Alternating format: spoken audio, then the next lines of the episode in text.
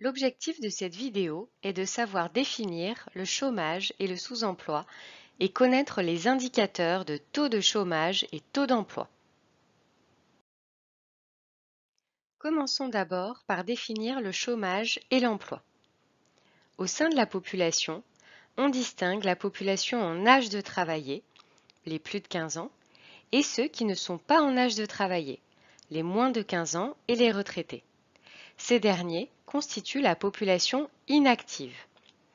Parmi la population en âge de travailler, certains ne travaillent pas et ne recherchent pas à travailler. Ils sont donc également considérés comme inactifs. Ce sont par exemple les étudiants ou les hommes ou femmes au foyer. Le reste de la population de plus de 15 ans constitue la population active.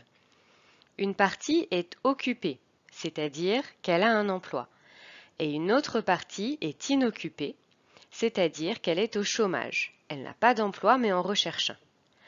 On peut donc en déduire les définitions suivantes.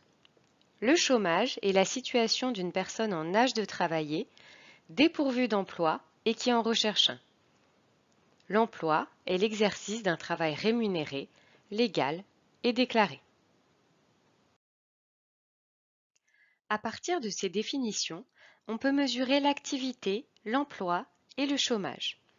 Le taux d'activité correspond au rapport entre la population active et la population en âge de travailler correspondante, multiplié par 100.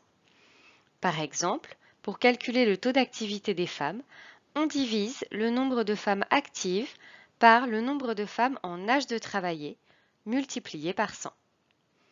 Le taux d'emploi correspond au rapport entre la population active occupée et la population en âge de travailler, multiplié par 100.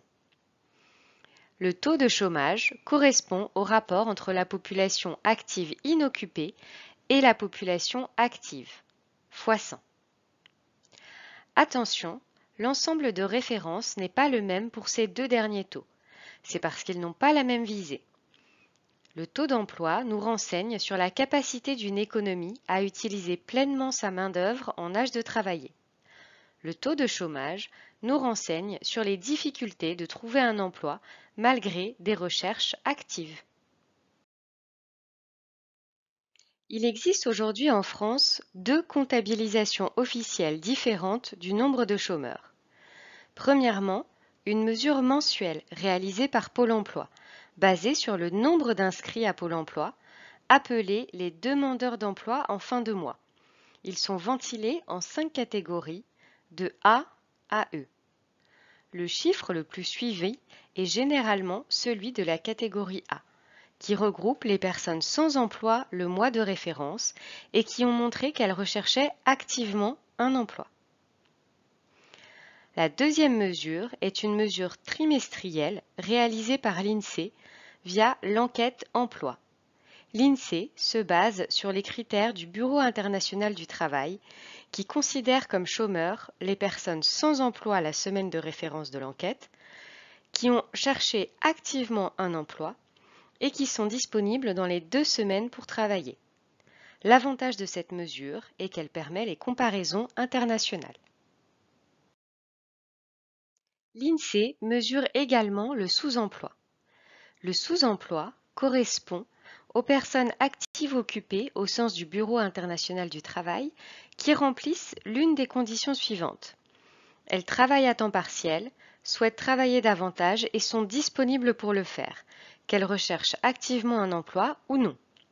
Ou bien, elles travaillent à temps partiel ou à temps complet, mais ont travaillé moins que d'habitude pendant une semaine de référence en raison par exemple de chômage partiel ou de mauvais temps. En analyse économique, on peut distinguer le chômage conjoncturel du chômage structurel. Le chômage conjoncturel est lié à la conjoncture économique. C'est un type de chômage qui résulte d'un ralentissement temporaire de l'activité économique. Il est dû aux fluctuations économiques qui sont les mouvements de hausse ou de baisse de l'activité économique. Le chômage structurel est un chômage dû à un déséquilibre profond et durable du marché du travail.